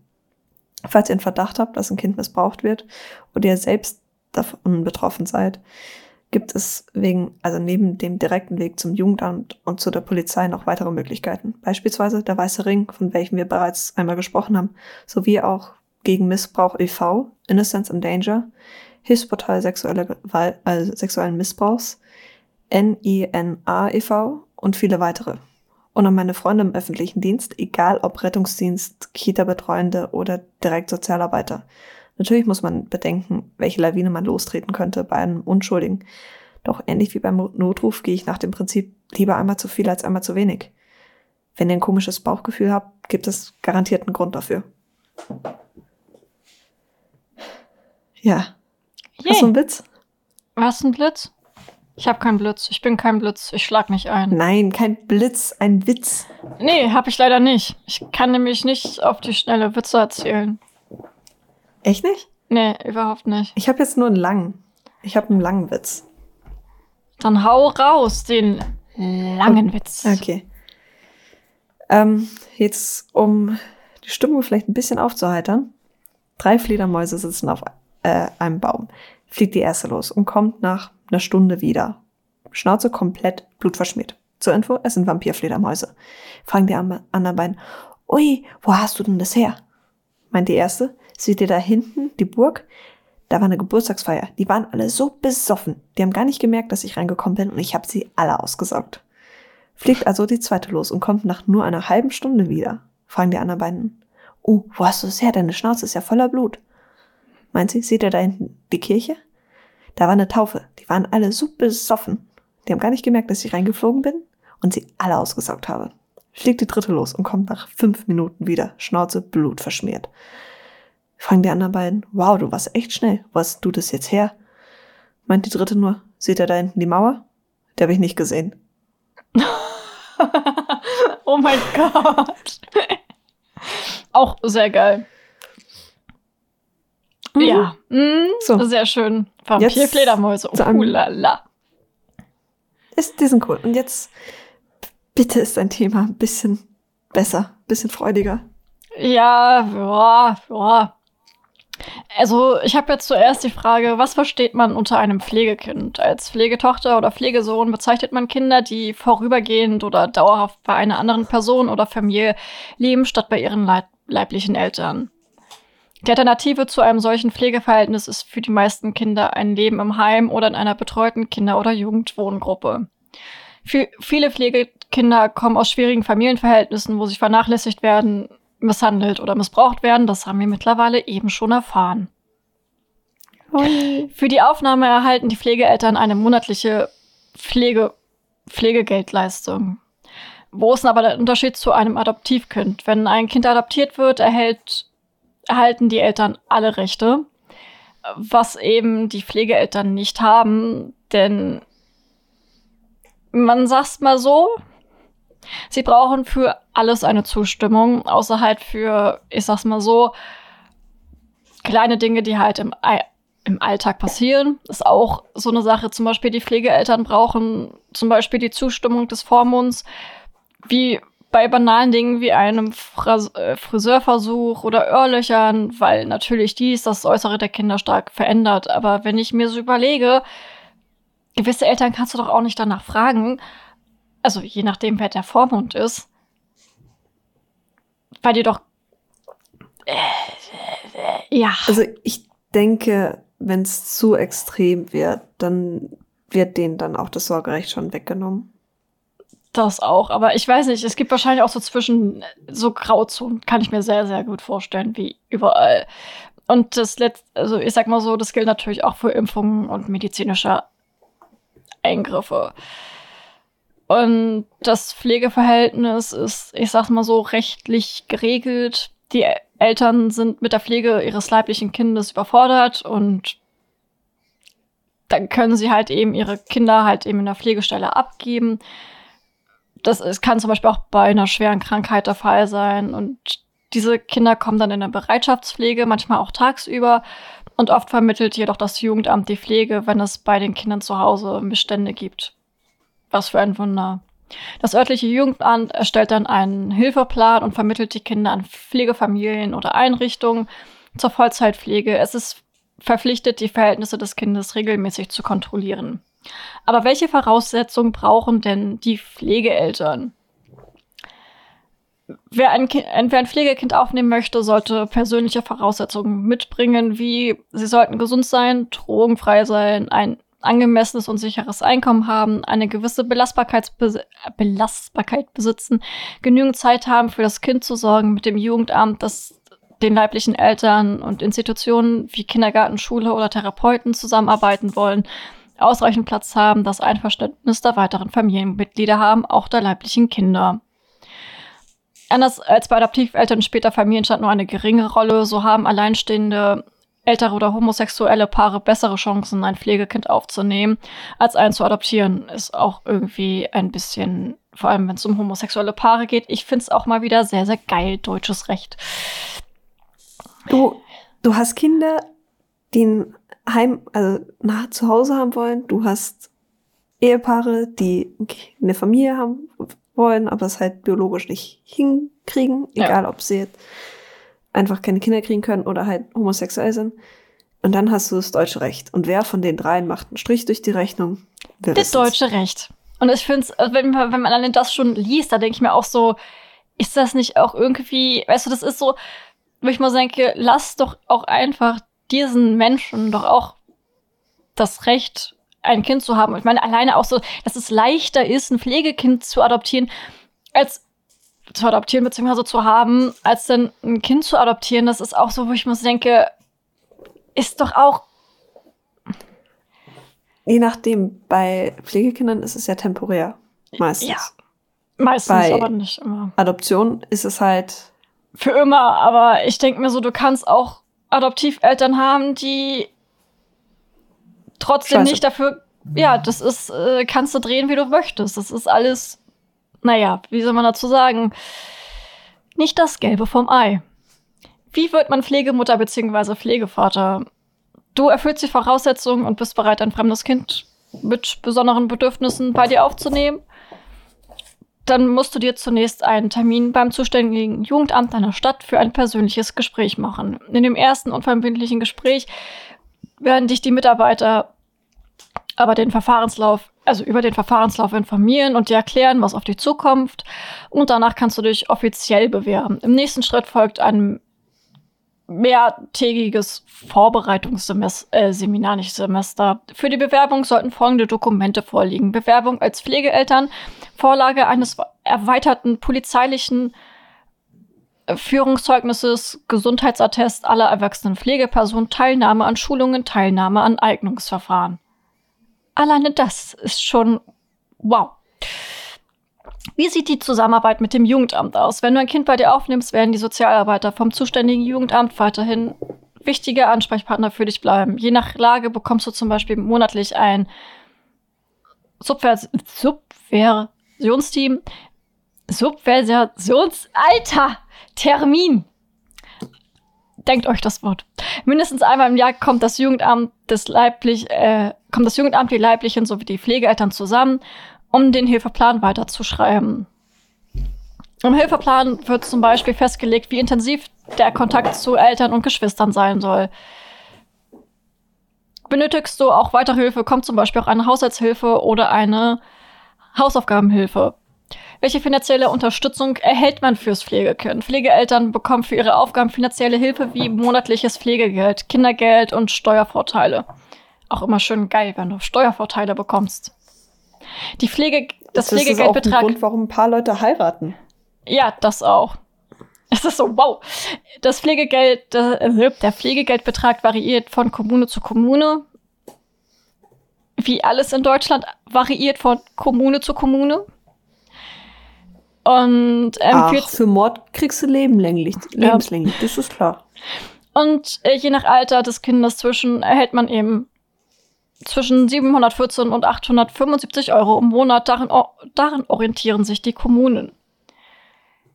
Yay. Super. Wie ist die Situation, wenn ich einen Verwandten, wenn ich einen Verwandten, wenn ich von einem Verwandten Pflege, Pflegekit aufnehme? Wow. Möchtest du einen Neffen oder deine Enkelin in Pflege nehmen, da die Eltern mit der Betreuung überfordert sind, dann brauchst du für diese einen eine Verwandtenpflege keine staatliche Erlaubnis. Dies gilt bis zum dritten Verwandtschaftsgrad. Gleichzeitig erhält man die gleiche Unterstützung wie andere Pflegeeltern. Und ich würde sagen, den Rest könnt ihr dann auch gerne nachlesen. Ist nämlich ziemlich viel. Ich wollte jetzt nicht den Rahmen sprengen, aber ich habe auf die Uhr gesehen. Ich so, mm. Du, genau dafür setzt man sich zuvor hin und schreibt die Sachen raus ja, und fasst sie zusammen. Du, ich schreibe ja die Sachen raus, aber es ist ja trotzdem immer zu viel. Ja, okay, dann solltest du vielleicht lernen, dich kürzer zu fassen. Du weißt, ich kann das nicht.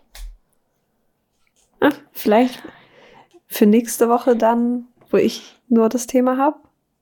Oh Gott. Da darf ich mal wieder, äh, da, da, nicht mal wieder, da darf ich dann in meinen True Crime Bereich rein. Oh, ins, in den Crime Bereich. Oh la la. True Crime. Ich meine, wir haben ja einen Fictional Crime Podcast. Das stimmt, wir sind ja kein True Crime Podcast und wirklich, die letzte Folge, das ist auch so eine Folge, wo ich mir echt so denke, wow, da waren wir ganz woanders. Oh Gott, wir haben ja über alles geredet, außer gefühlt die Folge. Ja, es tut mir halt so unglaublich leid. Weißt du, diese Folge ist wieder super und die letzte ist so, äh, ich möchte eigentlich nichts mit der zu tun haben. Oh, so schlimm war sie nicht. Nein, so schlimm war sie nicht, aber wir haben halt viel zu wenig über die Folge gesprochen. Seien wir doch mal ehrlich. Ja. Ja. Ja. Ja.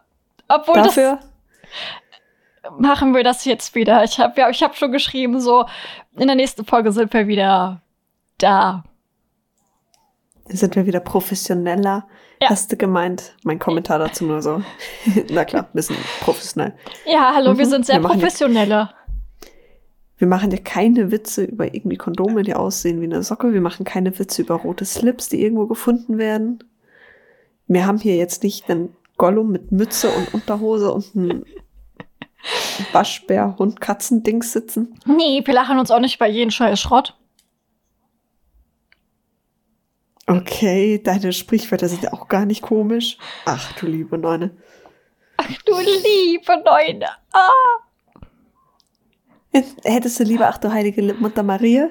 Das habe ich mir auch irgendwann mal angewöhnt, weil ich bei meinen Großeltern so viel geflucht habe und die sind. Na, dann, ähm, dann sage ich lieber, ach du, ach du heilige Scheiße. du heilige Scheiße. Aber weißt du, wenn du darüber nachdenkst, ist das auch ein sehr geiles Sprichwort, weißt du?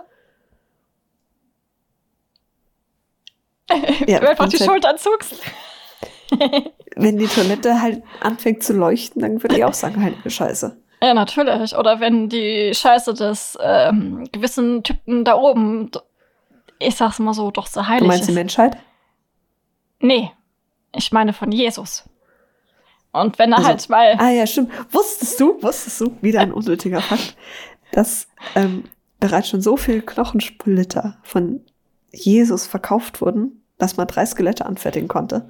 Nee, aber es ist sehr interessant. Also Jesus gibt's also dreimal. Oh. ah, oder hat, weißt du was? Oder vielleicht hat jeder Mensch einen eigenen Jesus, weißt du? Und wenn der Mensch stirbt, dann fallen, dann fallen ihm die Knochen vom Himmel. Und die Erde ist flach, okay.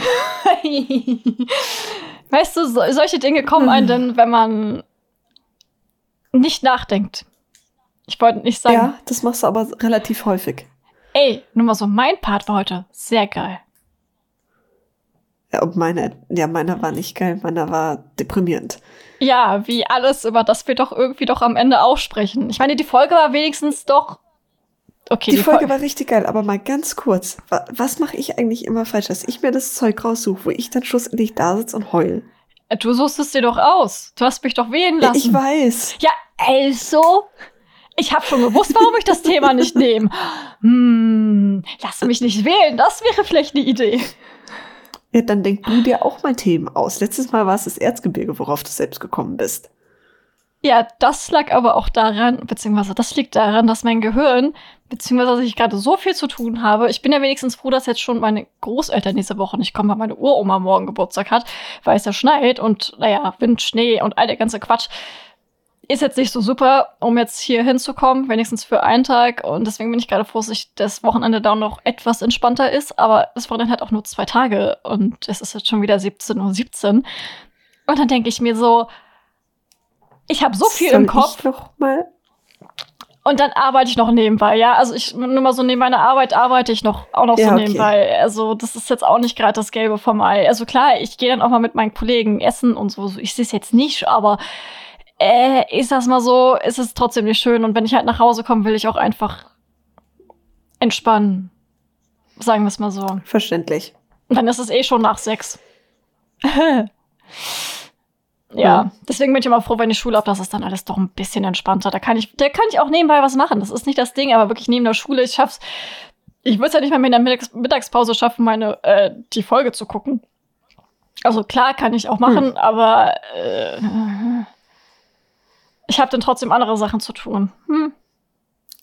Wollen wir schon mal einen Ausblick für nächste Woche geben oder ein Fazit ziehen? Äh, wir können ja beides machen. Okay. Machen wir zuerst das du Fazit? Ich Ausblick? Dann machen okay, wir das so. Du. Ich würde sagen, mir hat die Folge auf jeden Fall sehr, sehr gefallen. Ja, sie war jetzt nicht ultra spannend, aber meiner Meinung nach war sie berührend genug. Also sie war echt schön. Wir haben sehr, sehr geiles Team. Wir haben auch witzige Momente gehabt. Wir haben aber vor allem sehr, sehr berührende, traurige Mo Mo Mo- Momente gehabt. Wir haben ein doch sehr spannendes Thema gehabt, meiner Meinung nach. Das trotzdem deprimierend Ja. ist am Ende. Aber, und halt, man muss halt sagen, bis auf diese zwei kleinen Fehler, die mir aufgefallen sind, technisch eine wieder sehr, sehr, sehr, sehr geile Folge. Und dafür danke ich halt dem technischen Apartment, Apartment, äh, Department, Apartment. Die Technik hat ein eigenes Apartment. Department. Beziehungsweise, und vor allem halt auch schauspielerisch. Was würdest du sagen? Auch von den Nebendarstellern? Also ich fand die Folge wirklich gut. Und alles, was dargestellt werden musste, wurde dargestellt und es wurde auch nicht so viel. Und das haben wir tatsächlich von einem, also einer Hörerin erfahren, die eben im Sozialwesen arbeitet. Jetzt nicht direkt im Jugendamt, aber da und unterstützend.